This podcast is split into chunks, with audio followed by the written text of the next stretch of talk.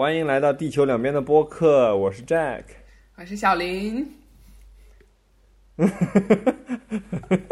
笑什啊，么？我同步一下，刚才听到小林说我是小林，他的两只手抬了起来，并进行了轻微的颤抖。这叫开心。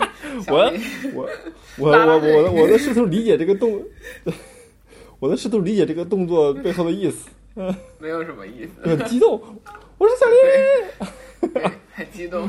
OK，呃，对，也也许是因为我们上次翻车了，这次准备要正经录一把，对吧？嗯，对，这这个这个十到十五期当中翻车太多了，不知道这里蕴含着我们两个谁的攻击性以及不满，咱俩各翻车一次。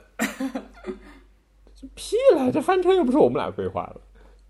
哎呀，很多时候就是这样啊！那难道什么像比如说人家来咨询迟迟到是故意的吗？不是啊，那我就是迟到。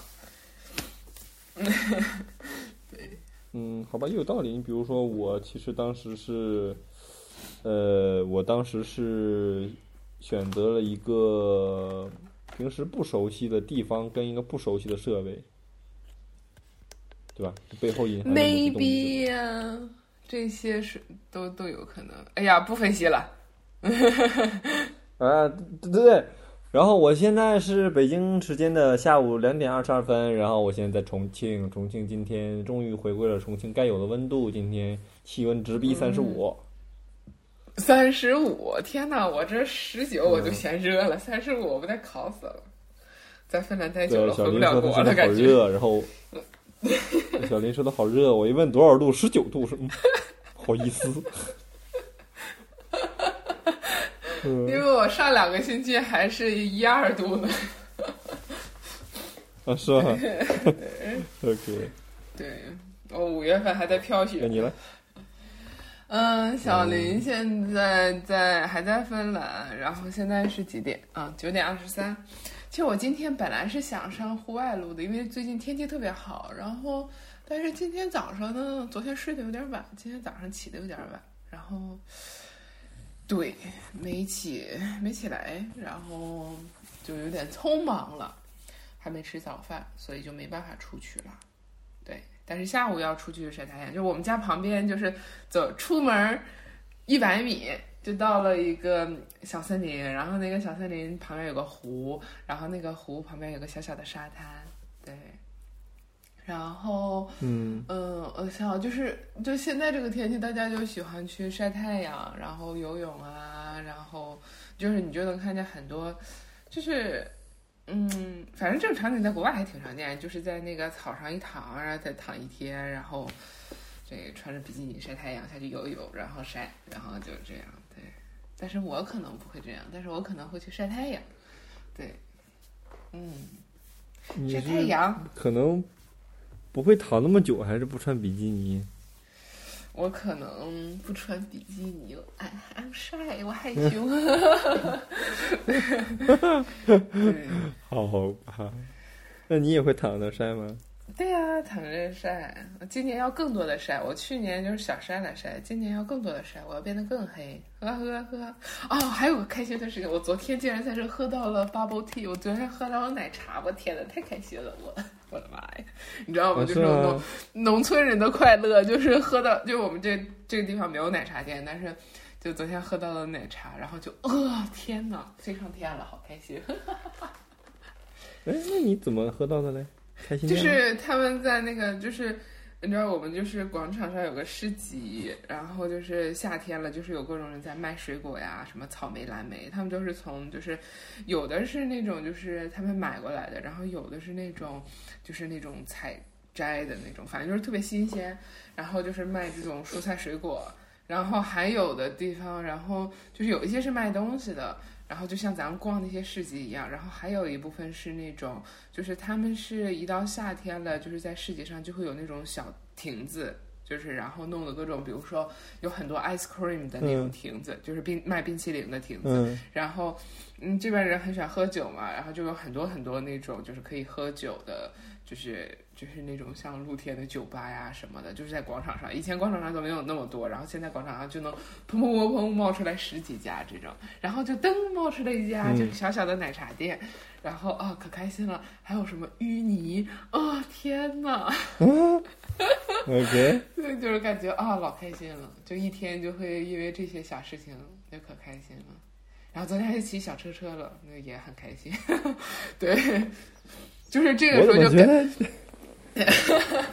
你说什么？我怎么觉得你最近突然变童心爆棚了？你怎么回事呢？你 哎呀，我一直其实我一直是这样，就是我的状态很好的时候就是这样，就是我一玩起来就特别像，就有点像小朋友那种，对，然后。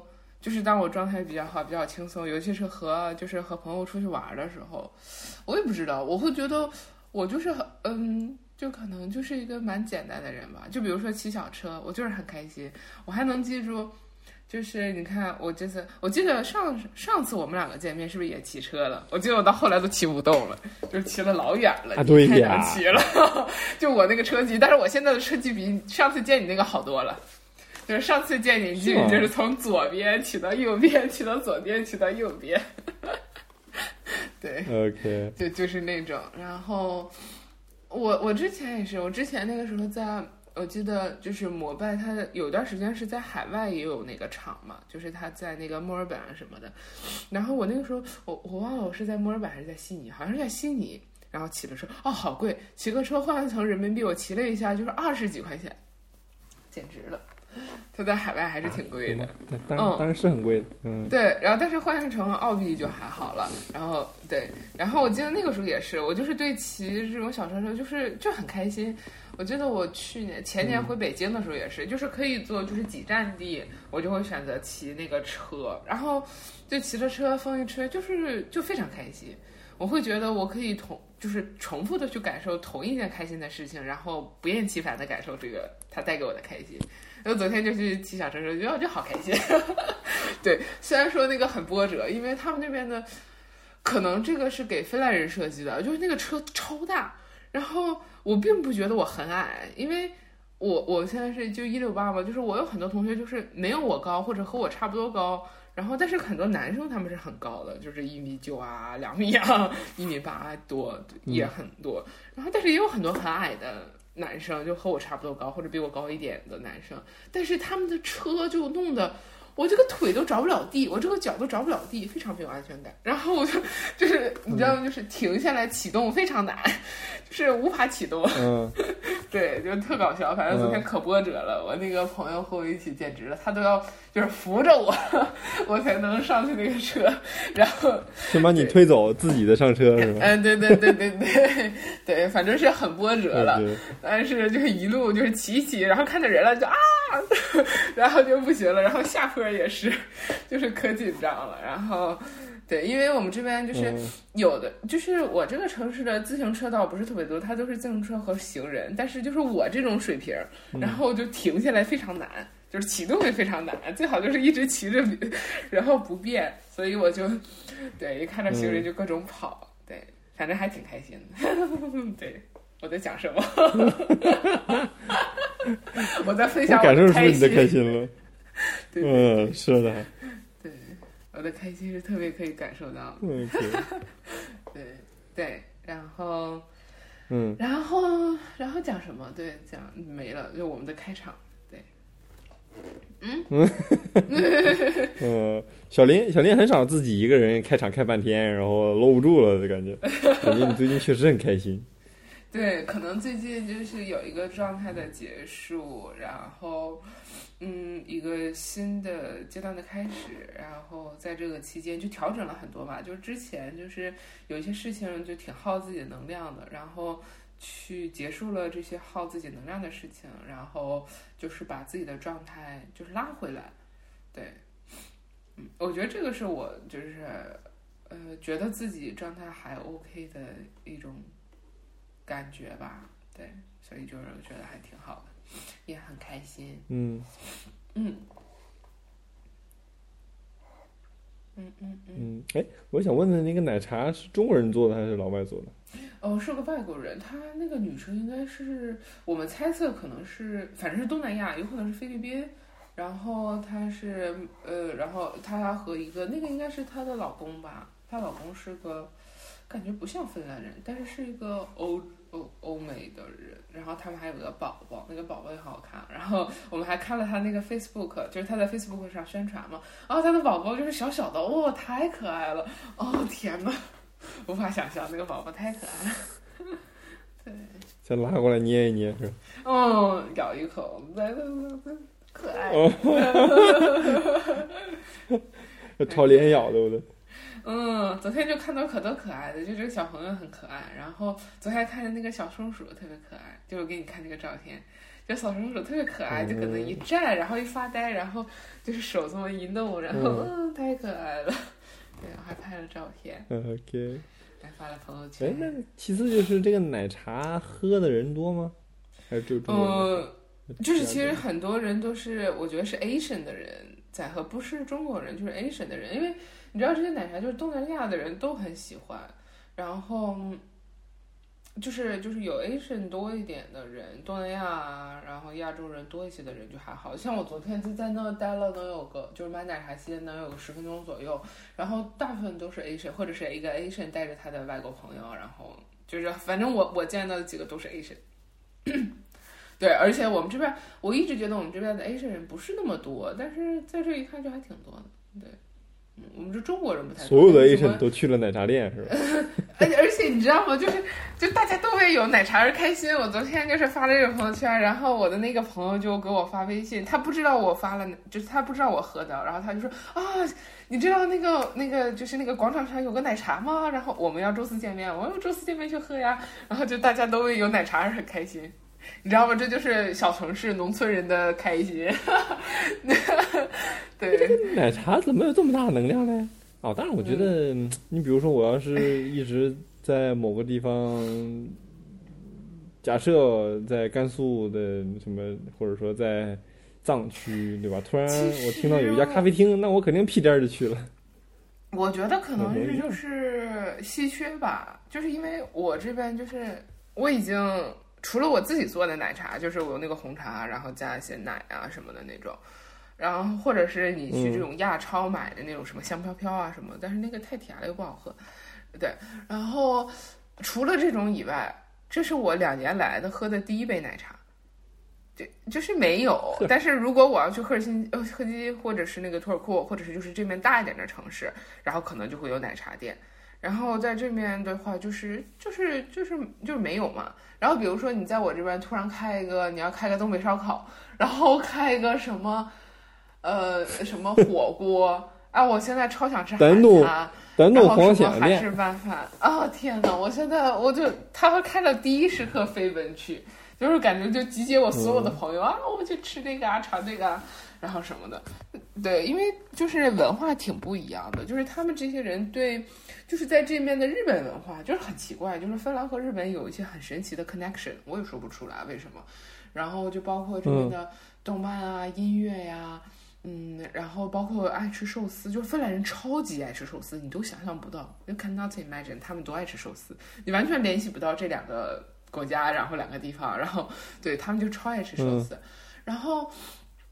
但是在这面，就是他们就只对就是日本的文化有一些兴趣，然后或者是不是有一些兴趣，就是可能会有一些 influence 影响。但是比如说像这种呃亚洲的很多吃的呀什么，这边他们都不是特别擅长，而且这边人他们芬兰人，我觉得啊，就是对吃的要求不是很高。就是，嗯比如说我在学校吃那个沙拉，我就吃了两三年，就是都吃天天一样的，好像也可以。就比如说，我特别喜欢去那个咖啡店，就我以前也在那个咖啡店，就是录过一期播客，我不知道你记不记得。然后就那个咖啡店，我嗯每次去吃都是吃一样的，然后就吃两三年，就是好像就是我被他们影响了，然后就就每次都吃这个，然后它会有不同的，我们叫 feeling，就是不同的，就是它是有个主的，这边是沙拉，然后呃就是菜啊，然后你可以选什么，就是谷类或者是 pasta，然后呃，然后再选什么一个主要的那个食物，就是比如说吃呃鸡肉啊，或者是呃奶酪啊，或者是说呃 salmon，就是熏鱼。我每次我就是从第一次吃，我就是一直在吃 salmon，然后吃到现在我还不觉得腻，就这种就是就他们也是这个样子的，就是就就可以重复吃。我我也是很佩服他们，我现在也很佩服我自己。可能就是这边没有那么多 variety，就是没有那么多选择性吧，或者是什么。那其实我自己目前也在也也在往这个方向去偏去去偏移啊。你比如每天早上，我早上起来自己做的，有没有很好吃？很好看。这个沙拉对我来说很有诱惑力。嗯，超级好！你要来，我可以请你吃。可是你 一时半会儿来不了。对。对，然后装装盘子里。我觉得三五年内我肯定会到。对，那个时候应该在。我很好这口。对，我也很喜欢，我就天天可以吃。对，这边人就是这样，那个吃很简单，所以就是我们国内那些很就是 variety，就是种类很多的东西就很少。对，但是可能和文化或者是也有关系吧。那你说芬兰的传统食物是啥呢？芬兰传土豆，土豆，你知道在学校里土豆是主食，你就可以看到蒸土豆，烤蒸土豆是最多的，基本上天天都是蒸土豆，土豆泥。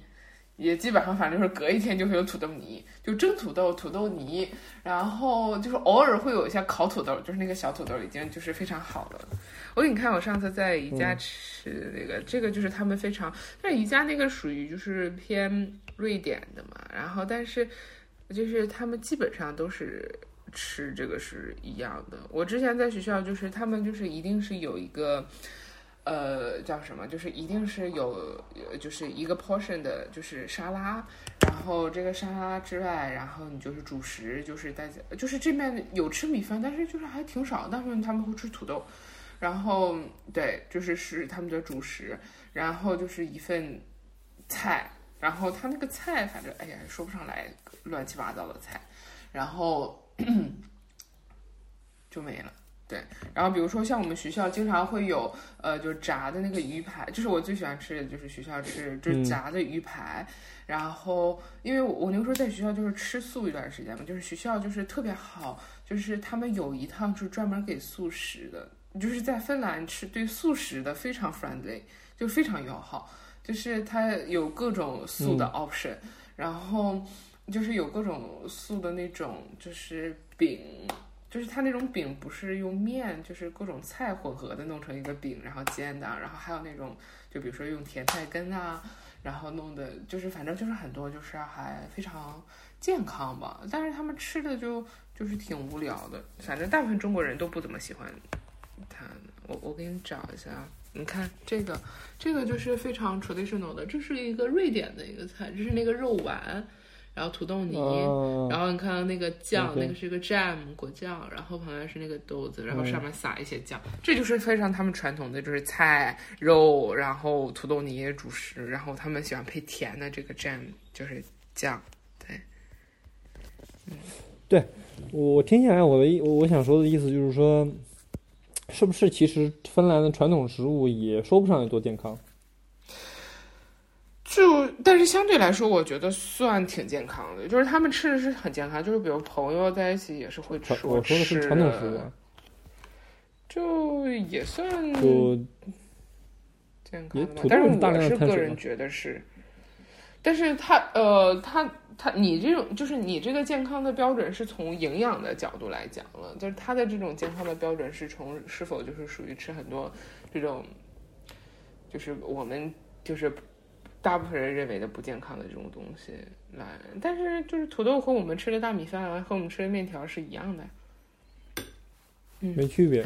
对，所以我我我的感受就是说，下一个，从传统食物的角度来说，大家都在吃大量的这种碳水，然后呢，但有个明显的区别就在于是说，我听起来好像是现在芬兰整个人们大家都会都会偏向于。呃，不去追求口感的新鲜跟刺激，而好像更多的转移到更多的可能会考虑的是这个从营养的角度是不是合理。他们这边人特别在意健康，然后吃的健康，然后运动，反正他们就是很健康。但是也有很多不健康的人，也有很多那个什么。但是我周围的朋友，他们就是都是很健康。就是我接触的大部分人吧，就是不健康肯定会有少数，但是大部分人他们是非常注意这种健康啊，吃的嗯怎么样啊，卫不卫生啊，然后是不是就是均衡啊，营养搭配啊，就是他们就就很很在意这些。我的感觉是，再给你看一个，这是非常 traditional 的 Christmas 的饭。就是能看到吗？就各种沙拉，就是他们会吃很多各种沙拉、沙拉、沙拉，然后就是特别我看。这个是我们就是我们学院搞的活动。哎，就是反正我个人感觉他们吃的是挺健康的。我在这边刚来的，我现在已经就是好像还好习惯了。就是我刚来的时候，我就觉得就相对来说就是很健康，就是他们的。我觉得可能在我的健康，就是他们那个 flavor 特别少，就是他们就是像我们那些调味料啊，味道很少，他们的味道非常单调。就比如说沙拉，沙拉酱就这么几种，变来变去，然后那些 sauce 也就这么几种，然后还有他们喜欢喝汤，也也有，就是比如说，嗯，他们经常会在那种森林里，那我上次有一个那个 day，就我们去森林然后玩，他就会去在森林喝那种。豌豆汤就是他会，你就在森林，你就是它不是有那种可以火烤的那种嘛，然后它就是有那种速食的 package 一个罐头，然后你就可以在森林里就给它解冻，然后你就煮，然后就是那种 pea soup，就是那种豌豆的汤，然后还有像这样的这种 salmon soup，就三文鱼汤，就我非常喜欢，还有这个菠菜汤非常好，就很喜欢，他们也很喜欢喝汤汤，但是我个人感觉还是吃的还蛮健康。嘟嘟嘟嘟，然后披萨吃的也很多，然后再就是那种烤的那种饼，我看看能不能找到，就是反正就是一个饼上面放着很多各种各样的，比如说什么辣椒啊，我不知道你能不能看到这个，这是我之前去我那个朋友家，然后就很像披萨，但是又不是披萨，它是那个底是那种可以弄蛋啊，就是那种弄出来的，嗯，这是我的同同学和他的宝宝们，看可爱吗？嗯，看，嗯，对。哎，我们又在讲什么？嗯，讲到吃了。但是你给我看了太多的照片，那个我们听众也看不到。啊，也是。嗯，好，就这样吧。嗯，但我的意思，我刚才想表达的意思就是说，其实。呃，从可能就还是说往以前翻，大家的饮食的结构可能也差不了太多，但现在就是在往后接下来发展，可能就开始有一定的分叉。那我感觉到可能就是所谓的以统称意义上的西方的这个饮食，好像大家大众都会更加在乎呃饮食的健康程度了。对，我会觉得这是这个。必然嘛，就是在在意饮食健康的程度。当人们的安全、温饱满足了之后，他就会追求更高的品质和需求啊。你觉得会这样？我我是怎么感觉的？对，但另一个叉儿可能看到看到我们，我觉得可能其实大多数，比如说朋我的朋友们，可能有有少数开始在乎了。他更多的人可能也还是在在乎说，这个吃的东西是不是有。更多的刺激、新鲜，对吧？比如为什么川菜啊？我我会觉得这是一个比例，你会不会觉得？比如说，呃，但是很有可能我们了解的也并不完全是别人真实的那边。比如说，像我，我是这样的，我是觉得这是一个人的一个就是。蛮混合和复杂的一个状态，比如说我会觉得我大体百分之七十到八十的状态是吃的很健康，但是我会非常喜欢吃火锅呀。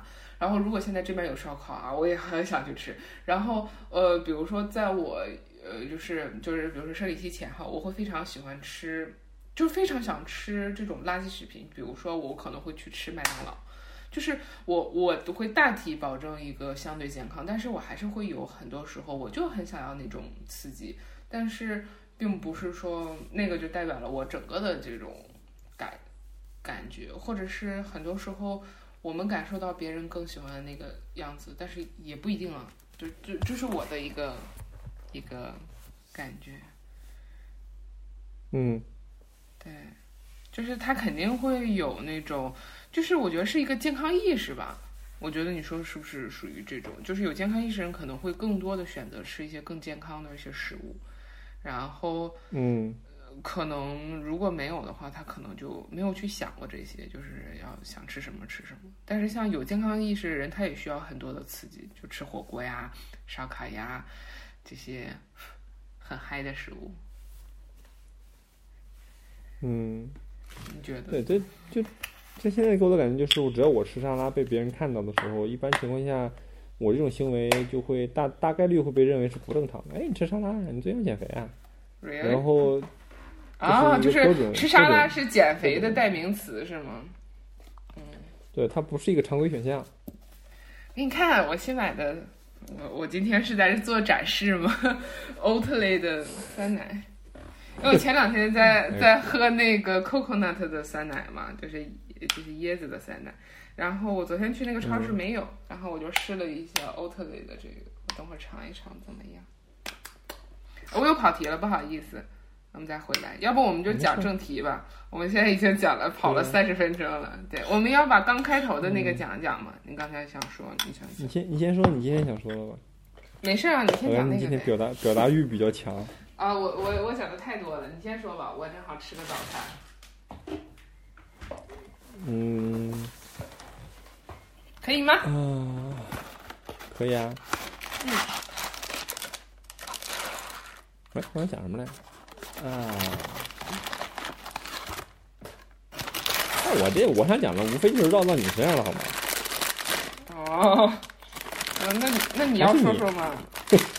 那我们就跟观听众说一下这个，就是今天早上，Jack，杰克，你来说吧，你来说这个前提。屎尿屁的我分归你。中午。中午这我这已经是中午了。嗯然后就是我那个从咖啡厅出来，然后回家准备要录这一期的播客嘛。但结果我刚刚出来，刚准备骑车走人的时候，突然发现肚子有一丝异样，有一丝不太嗯不太不太不太常规的呃对对嗯某些抽动还是怎么地，然后发现要对吧要要有某些物质要要哎呀，你不要描述这么详细嘛！我在准备吃早餐呢。哎呀，都搞得我都 那你看你，你让我到底让不让描述来？啊，你不用描述那么详细好吗？简单讲讲。对，但 anyway 就是，然后我就去一趟卫生间，后来回程路上有点堵车，因为路有一个单向七排车道变成了单向三排车道，有点堵车。然后后来我在，所以你在给我打两，我我们俩其实基本上都是稳定在两点钟的时候就会立刻开始沟通。嗯。然后小林在两点钟打过来的时候，我就没接到，因为我还在骑，然后我就想着是说还差个几百米，一百多米，然后呢我就到了以后再给你回信息。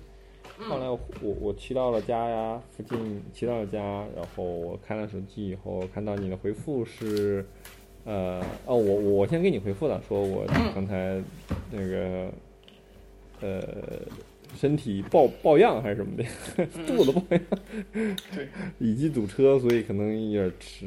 然后你的回复就比起以前很简短，然后嗯就写的是说，呃，哎，写的说那个。我说你慢慢搞，我去看会儿书。哎，但你从你的嘴说出来的时候，我又觉得无比的正常。但我其实看到的是文字，是那你慢慢搞，我就看会儿书。那我下意识的就会认为这句话里边包带有某些情绪，代表代表某些就是对方可能有。对我迟到的呃不满意，然后同时通过这种简单的简单的文字回复来表达自己的不满意，而他其实是想掩饰自己不满意，但实际上也表达了自己的不满意，就类似于这个意思吧。然后我，但我这有可能是我的投射，也许就是因为我会这么做，所以我会认为你这么回复的时候，就跟我当时的心态可能是一样的，嗯所以我就会觉得你可能是在，呃，是是有不满的表达。嗯然后，当然这可能联想到，你比如之前我们可能会觉得，嗯，deal is deal，就说好了的事情就因为我们定好了的事儿，只有当你不上心的时候，它才会出现偏差。那犹如去咨询的时候迟到，也许就是你嗯下意识的想要迟到。如果你很在乎它的话，你可以提前两个小时就出发。嗯，嗯是吧？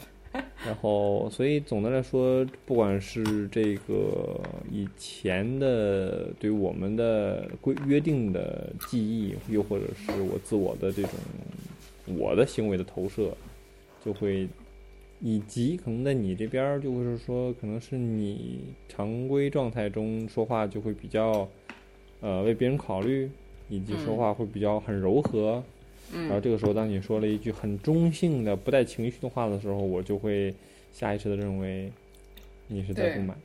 当然，我对，觉得正好这也许就这块儿是我觉得我可以补充一点，就是我会觉得我以前给大家的形象都是那种，就非常考虑别人的感受。然后比如说以前当大师兄说这些时候，我肯定会是我我的下意识的反应就是我应该说啊，那你现在感觉还好吗？然后你要不要休息一会儿？然后如果你呃想改天录，我们可以改天录，然后没有关系，就类似于我可能就可能会讲这些事情，然后这些事情可能就会让别人感觉很好，嗯，然后、但其实这种感觉和我没有什么太大关系。然后今天的时候，当我在跟你回复的时候，我第一个反应是打这些字，我都已经准备打了，但是我脑子里那一瞬间我就想，我要换一种方式，我为什么一定要非常就是这种就是作为照料者，就是照料别人情绪感受的人呢？然后我为什么一定会就是？我有，我目前还分不太清楚，这是我个人的，就比如说我养育的模式，好像就是，嗯，我更应该去充当这种照料别人的角色，还是我的家庭文化当中，这这个是和我是一样的，就是我在家庭文化当中觉得好像女生就应该这样，或者说女孩就应该这样，然后温柔一些，照顾别人的感受，然后善解人意。然后还是说，在我成长的环境当中，每当我展现这样的特质的时候，是非常没有攻击性，以及非常被喜欢，或者是非常被接纳的，还是说，嗯，这是一种，呃，这怎么说？女性的刻板印象，就是性别的偏见，就是我女生一定要做一个照料者，就是照料别人情绪和感受，就提供很多情绪上的劳动价值，然后让别人你看，就比如说，如果我说了那些话，就会让你感觉很好，其实就相当于我提供了这个情绪劳动，就可以让别人感受很好。但是当我不想提供的时候，那别人可能就会觉得你是不是生气了，你可能就会觉得感觉没那么好，对。然后我在想，是不是这是一个刻板印象？然后，但是现在的我，我好像我不我不想那么做，所以就是当我不想这么做的时候，我发现哦，别人又会有一个就是另一种反馈，就我觉得还挺有挺有意思的，就带给我的更多的一些思考吧。我不知道这到底是我还是女性的这种刻板印象和性别偏见，还是我真的对你，或者是我真的对你迟到这件事情有不满，但是我的不满是选择不帮你消除你的愧疚感，嗯就是因为嗯如果我去做，如果我去做说这些事情的时候，其实是相当于我没有什么攻击性，我把这个攻击性消化给我自己了，就是啊，他知道，那你就忍着呗。然后你现在能说什么呢？你就跟他说，你慢慢搞呗。然后，但是我选择了，我没有这么讲，我选择了是我直接说，那那你就慢慢弄。我我好像把这个攻击性释放给你了，你去承受这个关系当中的这个张力，所以就会让你产生一些困惑和 confuse。你觉得会是这样的吗？嗯，这还挺有意思的。不知道听众能不能听我们俩在搁这瞎扯什么呢？就一句话搁这扯扯扯扯扯。嗯，我觉得很有可能哎，就是，嗯，我并不想化解你的，我并不想作为一个所谓的你刚你说的什么照料者去化解你内心的、呃愧疚感，而是我、嗯我让他，我也不去，我也不去增加我对你的不满，而是我就是让他放在你那儿，你自己看怎么处对理。嗯，但是其实你看这个东西，如果我处理了，相当于我承担了那个照料者，以及承担了这份，就是当你迟到这这个东西当中，假如说啊，我们当中有一些愤怒或者什么，就是如果我用说啊没有关系啊，我就把它化解掉了。但是如果我没有说没有关系啊，然后你，就是给别人很多那个什么的时候，我就是把这个东西就是，就好像就转交出去了。就是可能就直接给你你自己化解吧，就是关于迟到的事情，你是怎么想的，你自己去搞定我，就好像是那种感觉，嗯，挺有意思的。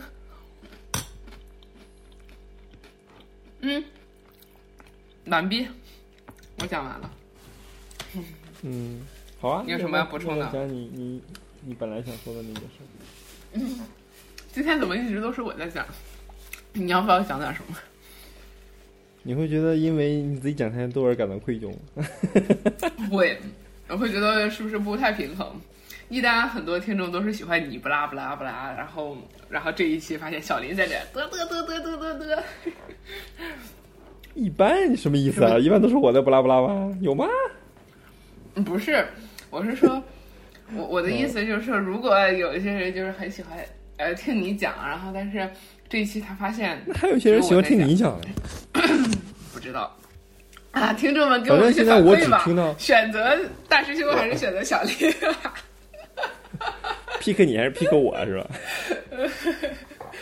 呃，开玩笑但是反正在我的朋友里边都是说，哎呀，小林这个讲的好好啊，哎呀，小林这种女性的风格我好喜欢，没人他妈人表扬我。Really？我我经常表扬你啊，我觉得我觉得我很喜欢，就是我在听我们的播客，我很喜欢听你在那讲你的事情，就觉得很有意思。那你的朋友没有表扬我的吗？啊，算了，你不要回答了，我不想听。嗯，他有表扬我们，我们讲的很好。我们，啊，行，好，我懂了。哎呀，我的朋友们，赶紧来表扬一下职业课吧。杰 哥现在很需要安慰哦，好惨。哎，对太搞笑了。行，然后，当然我我我很能理解，就是当我讲太多的时候，我也会产生嗯愧疚感。哎，我是不是讲太多了？你要不要讲点？嗯，对。那你这周怎么样？你想讲讲你的一些东西？我刚才好像就一直在分享我这周干嘛，也没讲一些什么正题。对，嗯，我不知道该分享点啥，嗯，或者说我有好，我这这周好像还挺丰富的，但我不知道想说啥。嗯嗯，嗯那就不说吧。嗯，嗯，那就我说吧。就是这是我昨天在咖啡厅做的时候，然后我想讲的。然后，因为我就是这个，其实是结合我最近的生活状态，然后展开的一个思考。因为之前其实一这段时间，就是因为这个生活状态的变化，就一直在思考这个问题，但是都没有一个让我觉得特别满意的对对这个这个状况的一些认知的一些沉淀。就是我觉得我有的时候就是我们在探索一个问题，就是它有的时候属于就是就是刚开始那个 stage，就是最开始，然后我自己有个想法，然后我跟老师谈，跟朋友谈，然后跟朋友反复谈，然后再去经历的事情会有一些不一样的变化和认知，但是它都没有在我心里形成一个非常确定的认知，就好像仿佛我在探索一种价值观或者是一种世界观。我在探索这个，我发现啊，这个人喜欢这样，然后另一个人喜欢那样，然后我呢是喜欢什么样子，然后包括我自己的体验史当中，呃，我喜欢我说不太准，然后又无法描述，然后怎么怎么样，但是我这一段时间这一个阶段就一直在探索这个议题，包括看一些书啊什么的，然后直到现在，我会觉得是对我自己是有个沉淀，然后我会对我自己这个阶段是有一个总结，所以我就挺想分享一个这个这个的一个一个想法的，嗯。嗯然后，其实这个的起源是，来源于我生活状态的一个变化吧。因为我之前前几年就是在去年的十二月份以前，都一直是以学生的状态，但是有的时候也工作嘛，然后也也有的时候做兼职，然后但是那个就是我整个身份的状态考虑的，就是没有考虑那么就怎么说，就是很想。因为就是生活太动荡了，然后变化太多了，然后非常有很多焦虑，就非常想要稳定下来。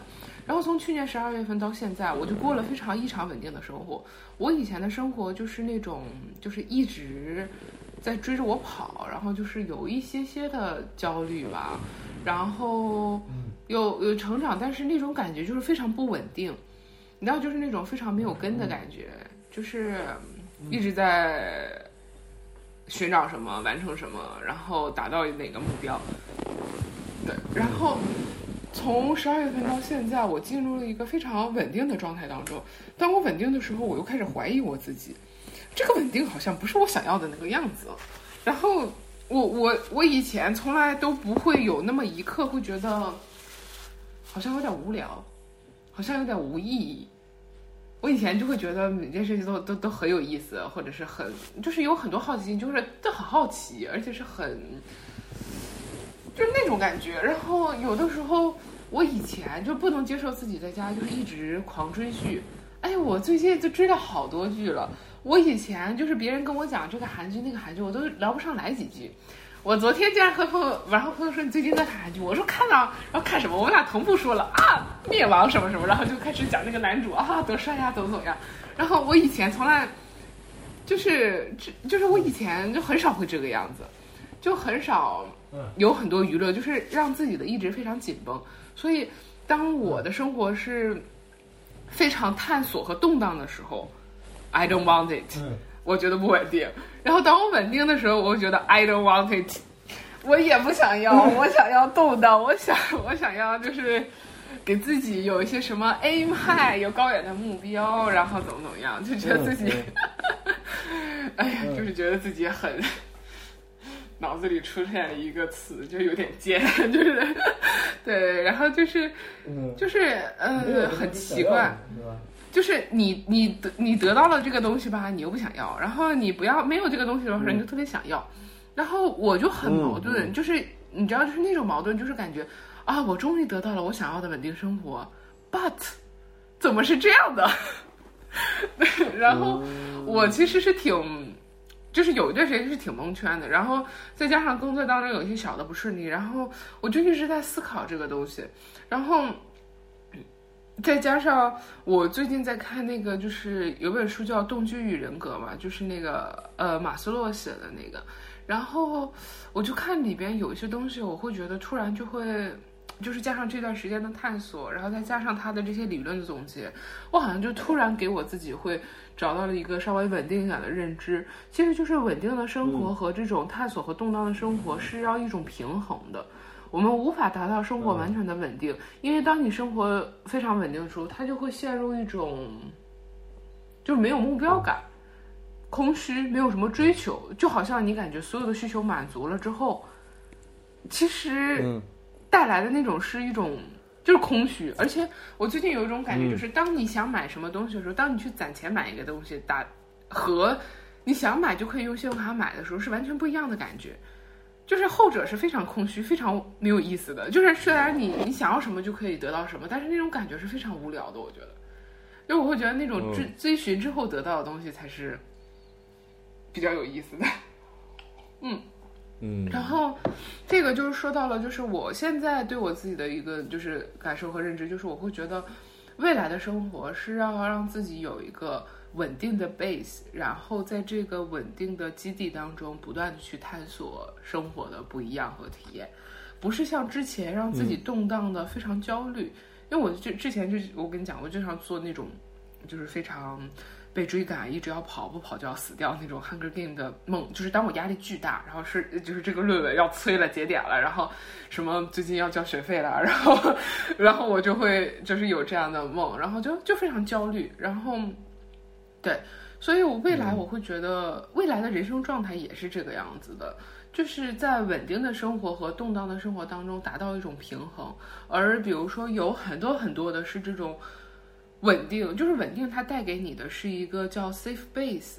这块我想讲的是一个，就是就是马斯洛在这里也是讲，然后他就是在那个就是研究依恋理论那个，他们也是在怎么讲的，就是呃，举个例子，就是会回看妈妈的孩子，就是当小朋友你去观察小朋友，他出去玩，你带他出去玩，他会玩完之后会看一眼妈妈，发现妈妈在那儿，然后对他微笑或者怎么样，他就觉得非常安全，然后他就会继续玩。就是就是马斯洛就是讲，就是只有我们满足了安全的需要，就是儿童觉得他已经不再需要安全的时候，因为他知道他他很安全，他有安全了，妈妈也在那儿，我们才能期待他们去做一些成长的选择，我们才能期待他们去做一些探索，他们才能去承担起大胆行动的后果。当你不安全的时候，你做的所有的决定都是被被迫的推出去的，它会带有很多的焦虑。而你真正安全的时候去探索的时候，它是没有很多焦虑的。你看，就比如说，就像我前段时间就是就是工作带给我了挺多就是困扰的，然后就是导致自己状态挺不好。然后嗯，就是我以前就是会每天都会固定学一些心理学的东西，然后我这一段时间因为自己状态特别不好，我就没有精力去学这个东西。然后我最近几天又开始学了，你知道学了的时候，我就会觉得。I found myself again，就是我，我终于又找回自己了，就是我是在一个现在是很安全的感觉，然后再去探索，就是我看一些新的，就是什么，我最近在看那个什么温尼科特的那些东西的时候，我就觉得啊，又不一样。然后我昨天开始看那个存在主义的时，就是存在主义治疗，然后我还特别想，就是在我们播客后期去可以去做一些存在主义的那种专题系列，就是探索死亡、自由、无意义感。就是虽然我们也没有说一个特别明确的东西，但是我觉得我们可以去讨论、探索，以及和我们的听众一起去探索。然后，当我感觉我现在状态好、是安全的时候，我会去探索更多。我会去想啊，我想讲什么博客，我想录什么，我想要创造什么，我想要去搞一些什么新的东西。我觉得这个时候自己是非常有动力的、有创造力的。我在 creative，就是我非常 creative，我在 create 什么。但是当我非常焦虑的时候，我是没有任何这些感觉的。我能把每天的生活过好已经很不容易了，我根本就不会想去更多的探索什么，更多的是探索就不同的流派，以及我学的这些东西，我能分享给听众什么？我们能去做一些哪些专题？是完全不会有的。所以这个就是在安全和探索当中有一个非常动态的平衡，就是马斯洛他讲的叫良性的成长动力，就是健康的成长。嗯，就他他讲的就是。嗯，其实，在我们的生活当中，有很多的时刻，我们都会遇到这样的成长，但是它必须在安全的，就是这种状态当中成长，因为就是我们生活当中会遇到各式各样的事情，一个人或者是儿童还是什么，他都必须在安全成长，然后他是属于某个人还是独立于某个人，他是要前进还是倒退，还他是要成熟还是不成熟，这两个人之间去做选择。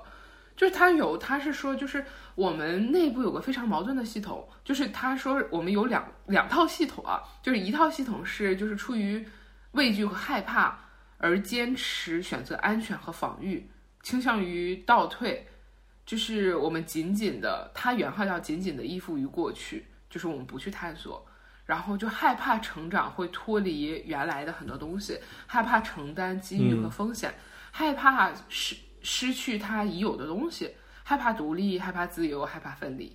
而另一个系统就是推动他往前走的这个东西，推动我们去建立更完整的自我，然后我们自己的独特性，我们充分发挥自己的潜力，去探索内部世界以及外部世界。当然，我们这个时候是我们有探索外部世界的信心，同时，嗯，我们也可以认可自己，就是。你这个时候我就想去探索，就是我很开心。然后比如说我去看不同流派的东西，我会在想怎么去用。然后它是那种你非常有创造力，也非常好奇。就是我们一直都是在这两种力量、两种状态当中徘徊，看哪种力量占上风。就我之前我是，就是由于就是反正之前状态不太好的那阵，我是有很多的害怕。就我跟我的咨询师讲，我会觉得我很害怕。就我能非常描述清楚我的感觉是什么，我不会很多人说我焦虑，我不知道为什么，我我会讲，我就讲我就是害怕，我就是非常害怕再回到那种非常动荡的生活，我不想我再去做那种梦，就是因为当我发现我论文结束那一刻的时候，我拿到我毕业证的时候，我就再也没有做那个梦了，我再也不想做回那那种梦了，就是我就我想到我要去到新的环境，我就非常害怕，然后那个时候的自己是非常不安的，然后就是很。就是状态很不好，很混乱的。但是现在的我，就是我花了一段时间去调整自己。我现在想到我要去赫尔辛基，哦，我非常激动。我会想啊，那有好多人，我可以找到我的伴侣，然后有好多 就是有好好好玩的地方，特别美的风景。然后我肯定会遇到更多有趣的人，有趣的朋友。有时候在我之前就是在想啊，我以前的朋友都在这面，然后我。无论是中国的朋友，还是我的就是外国的这些同学朋友，但是我在想，我要去赫尔辛基，然后和他们就很远了。然后，但是我之前是那么想的，但是现在的我的想法是啊，我还会遇到更更多更美好的人，更多美好的朋友。嗯，这个就是一种良性的探索，就是当我很安全的时候，我去探索是就是这样的。所以我想分享这个东西的时候，我能想的是，我希望就是。通过我的例子，也让我们的听众去了解到，就是当你想要追求稳定也是非常正常的，当你想要去追求探索也是非常正常的，这都是我们心里的某种状态和两种力量的博弈。当你无法去探索的时候，那你就让自己先稳定下来，让自己感觉到足够安全。当你足够安全的时候，你是自己就会去想要去探索的，你想要去做些什么，然后这是一种非常自然而然的东西。就是我之前看那本书，就是讲依恋理论的，他就说小孩儿。那我之前写一篇文章，就是讲安全和探索的，就是小孩儿，当你安全的时候，他就是会自然而然探索的。对我看我我我写的什么话，就是就是自然而然探索是属于我们人和一种。本能或者是一种天性，或者是一种什么样的东西吧。所以就是，其实我挺想分享我自己的这个例子的，就是我当我经历了这一个东西的时候，我会知道以后，当我面临了生活当中很多波动的东西，我会觉得啊，这可能是被动它带给我的一些探索的机会。那我也可以去接受。然后当我生活很稳定的时候，我也可以选择在一个安全的环境当中去。努力的去探索一些什么，而且其实我觉得人的生命轨迹它就是在不断探索的，我们永远都是在寻求变化的和寻求改变的。那就最近我工作的环境在装修，嗯，然后我就在想，就是那个东西它不装修的话，它就是被淘汰掉，它好像就只有两种选择，死掉和更好，因为它如果它什么都不做的话，它的选择就是死掉，对。然后他只能去做一些什么来抵抗这个死掉，那就是他在装修，然后扩建变得更好，就类似于这种。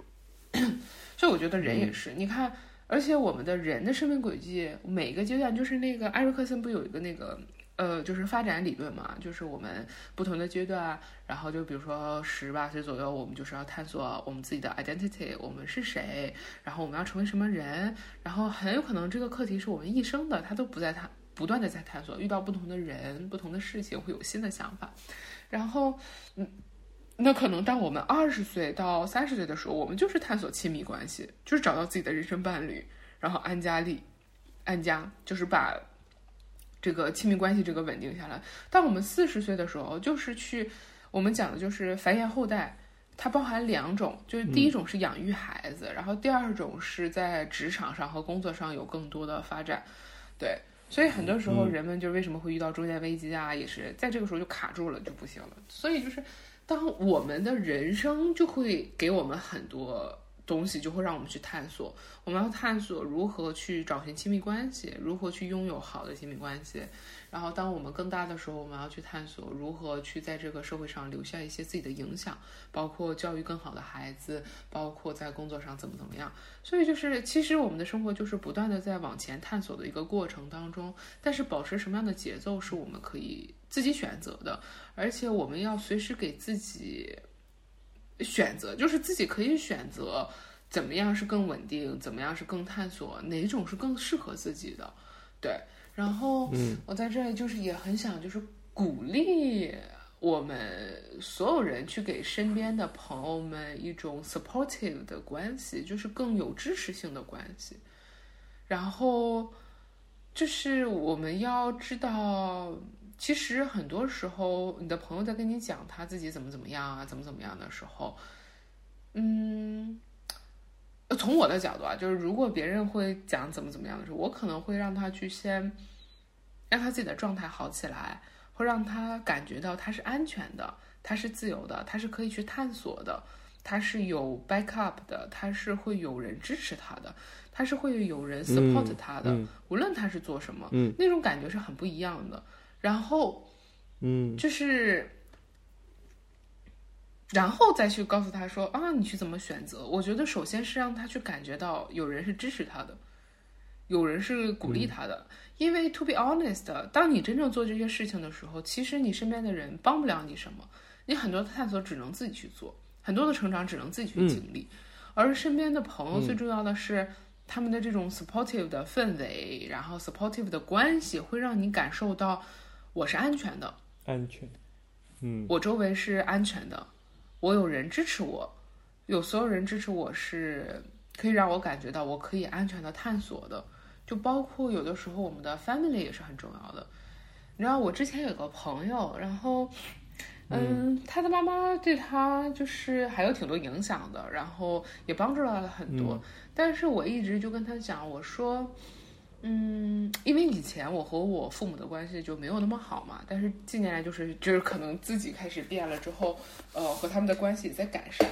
然后我就会跟他，我以前就会跟他讲，我说就是其实我很，他有时候觉得他妈妈对他的影响太多了，但是我有时候觉得我还挺羡慕你的，因为我会觉得，无论你什么时候，就是当你跌倒了，你失败了，你妈妈都会在这里去接住你，他是那样的一种感觉，就是。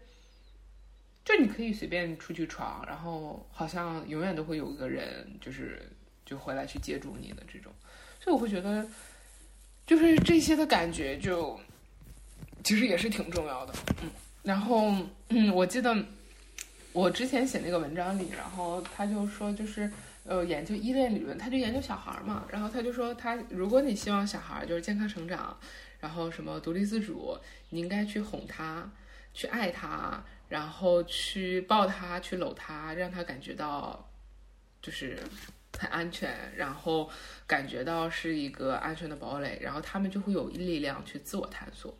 包括现在，嗯，就是他们可以用自己的力量去克服恐惧，去征服世界，就就类似于这样。所以很多时候，当我们现在长大了之后。我们如何去安慰朋友？如何在朋友身边是 supportive？如何去支持？其实并不是你告诉他你应该怎么做啊，你你你现在要怎么怎么做？第一步要怎么做？第二步我要怎么怎么做？你现在要怎么当？其实更多的是你要让他感受到他是好的、安全的，他有力量，然后他怎么怎么样？我我我觉得是这样的，对，这是我的最近的一个感受吧。对我讲完了，不啦不啦。讲了好多，嗯，嗯，讲好了。Do you have something to say？就我我在想法，我想怎么说？但是我这个感觉其实还确实是很明确的。就像我之前我自己感觉，我自己的人生中有那么几个阶段，就充满了冲劲儿，充满了拼劲儿。那这几个阶段里边，我都觉得自己其实是，就首先我对我自己很自信。嗯，那这个自信其实也无非就是安全嘛。我认为我自己没有什么可以去担心的，对，可以去或者去或者失去的。然后我就会有很多能量去向外释放，或者说去释放到呃这件事情本身上。如果不然的话，那我可能有十分的能量，然后有自己内心的纠结，哎，这事行还是不行，搞还是不搞，然后自己就消耗了百分之五十以上。然后最后释放出就那么一点点，又或者觉得，哎呀，要不然算了，我好像算了更安全。对，搞这事儿更有风险，那就算了。那算了的结果就是什么也没变，就你还是那原样嘛。所以同时，确实有的时候，我觉得朋友在跟你说什么事情的时候，可能他不太真的需要说你给他一个解决方案，而是一种情感。但是看起来就很像解决方案。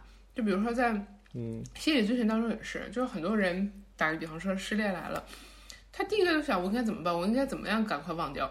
如果你是朋友，你的哎呀删掉他的朋友圈，然后怎么怎么样，咔咔咔列出来，他的问题一定是他应该怎么办的这种问题。但是你要做的不是让他怎么办，你是让他去问题下来。这是为什么？就是心理咨询他不会给你很多的建议啊，什么东西？因为嗯就是来访者他一定是会问一些我应该怎么办，就是他想要那个 to do 应该怎么做，但是更多的时候不是去做 to do 的这些事情。但是他就是你的朋友，如果跟你讲这个东西，他一定是啊，我应该怎么办？我好焦虑，好迷茫。然后大部分的朋友的想法就是啊，你应该怎么怎么办？你可以怎么怎么做？你可以尝试一下怎么怎么地，对。但是其实这样的时候，嗯就是其实对这个人来讲，并没有更多的去缓解他的东西，会有一会有一些吧都，可以，就我觉得但我一直坐在这里。类似哦，或者是也不是说就是该说这样的话，或者说就是从他的角度更理解他，或者是帮助他理解他当下的情绪，帮助他理解他当下的感受，让他感受到他觉得害怕是正常的。然后，比如说像我感觉害怕，我的咨询师就告诉我说，哦，去到新的环境，人肯定会感觉害怕的。如果我去，我也会感觉到害怕的，这是一个很正常的情绪。同理心，对，但我感觉到我害怕的时候，我会觉得我不应该感觉到害怕，我应该就觉得探索很很，我应该有勇气。然后我发现我没有勇气的时候，他说这是很正常啊。当你想要放弃你的一些东西的时候，你感到害怕也是很正常的呀。对，他会告诉你，他会把你的情绪安抚下来，让我让你觉得就是你是就是正常的，就是他是感觉到被理解和被支持，以及这一切都是可以接受和正常的。嗯对，对，所以从这个角度来看的话，可以可能就是当我们没有什么动力去做一些有挑战的事情的时候，可能我们要想的并不是是，并不一定是说我具体要怎么去做了这怎么完成这个挑战，而是先给予自己足够的安全感。嗯，对，其实比如，你知道“安全感”这个词啊，现在就被大家用坏了，因为很多人可能并不知道安全感到底是什么。嗯，然后，嗯，对，我是有这种感觉。嗯哼，就比如说可以，嗯、比如说自己能够清楚的知道说，哦，那我这个时候可能需要一些支持。那这个支持，比如说可以从朋友当中得得到支持，又或者从家庭当中。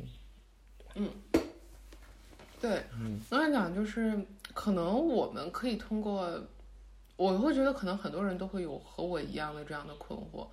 我觉得我们下次遇到这样的时候，就可以给自己更多的时间、耐心，以及去处理一些，你知道这个就非常像心理咨询。比如说他来的时候是因为啊，他要不要辞职，去要不要去这个城市，但是很多时候影响他安全的可能不仅不仅是这些东西，可能是他要离开这个城市的人际关系，他可能要脱离父母的这些关系，让他感觉到真正的不安全，以以至于导致他思考辞职问辞职的问题怎么怎么样。你就看起来他的问题是这个，但是其实他的解决方案是在另一个方向上。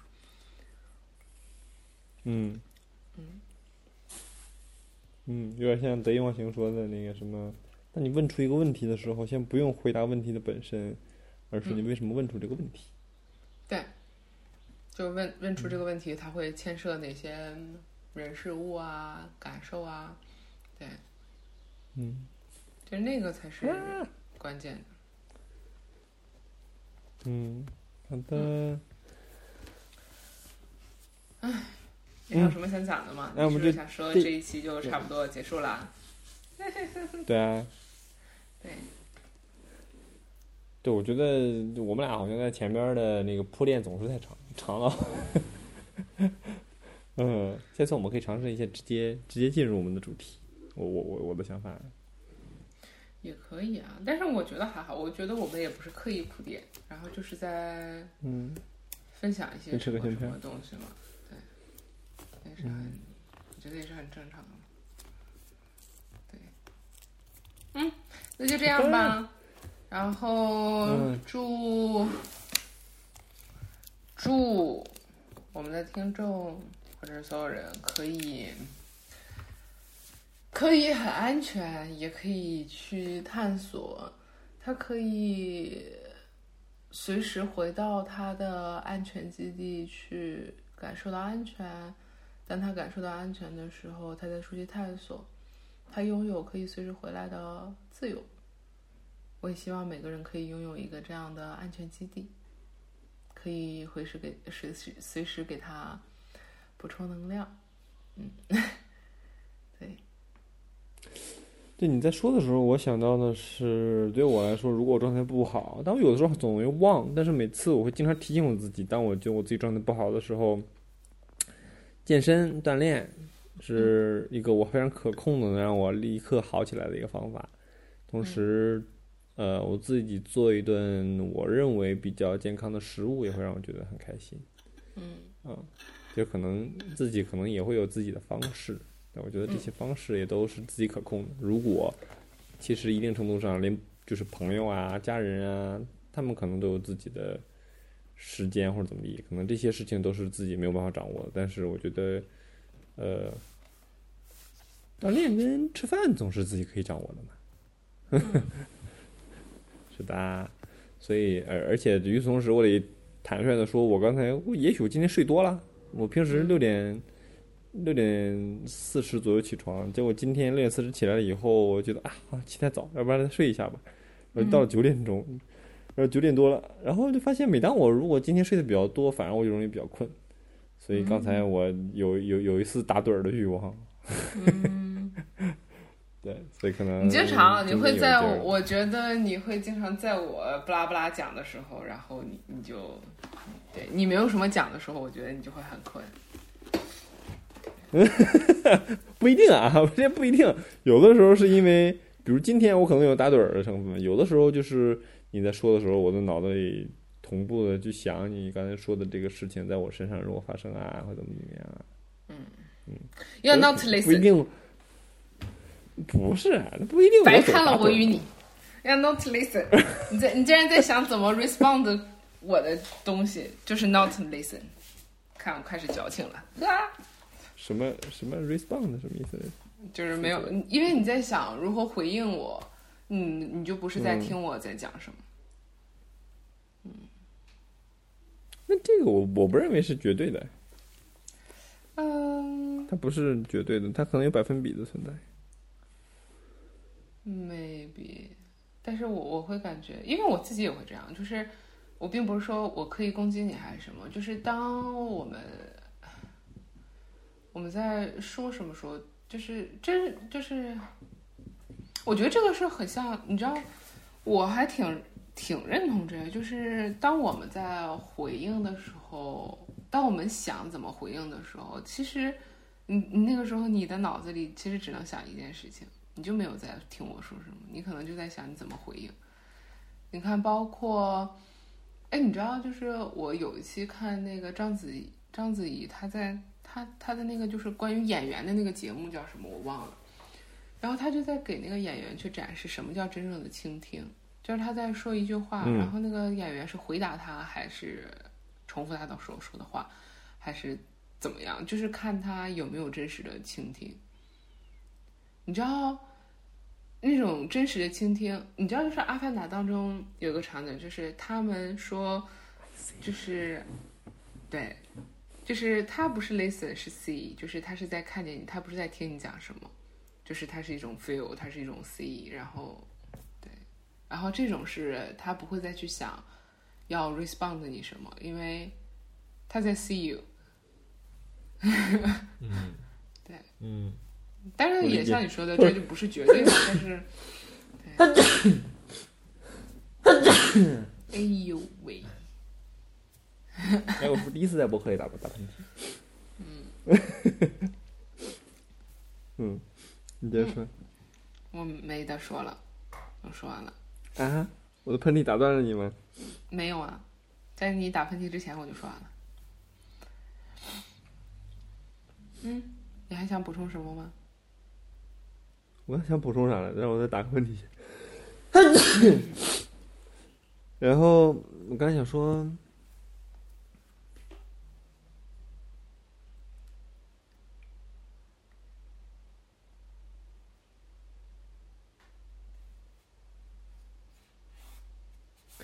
我刚想说，你会不会觉得前边我我们俩沟通的前半段有一点，我们俩都在互相回应对方？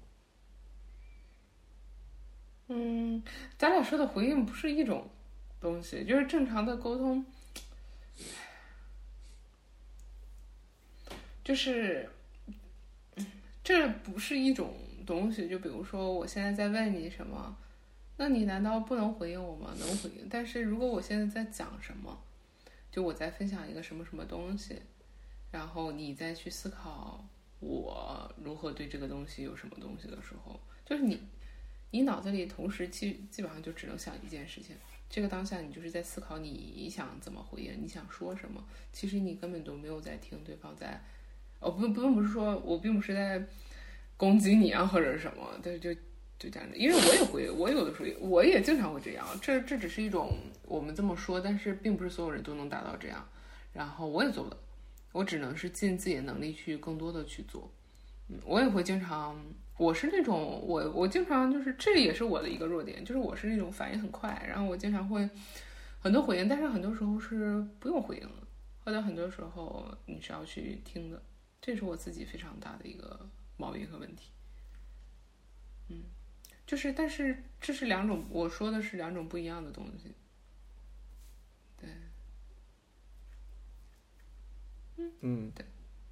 好，我们这一期就结束在这种低沉的状态当中。可以啊。嗯，好的，拜拜。一说两边的博客这一期就到这里啦，我们下期见，拜拜。